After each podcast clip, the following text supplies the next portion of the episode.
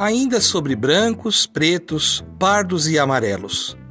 É tempo de humanizar. A obra da criação é fruto da livre ação de Deus. Tudo foi criado de forma gratuita e bela. Deus deu cores a tudo para diversificar e ressaltar a beleza da criação. Mas a cor não é mais importante que a luz, nem a luz mais importante que o ser humano. A luz ressalta a beleza da vida e não a importância das cores. Que as cores nos sirvam para contemplar o belo.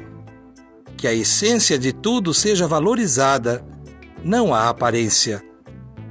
As flores têm cores, mas o perfume não. O céu tem cores, mas a imensidão não. As borboletas têm cores, mas a leveza não. As pessoas têm cores, mas a dignidade não. Nós, seres humanos, corremos o risco de descolorir a humanização necessária. Deixemos que as cores sirvam para identificar a singularidade de cada um e não a sua integridade. A cor da pele não pode determinar quem é menos ou mais humano. A cor da pele é somente uma cor e não o essencial. Avancemos para uma nova direção e plenitude da vida. Deixemos ressoar a voz que grita em nós. Humanizemo-nos.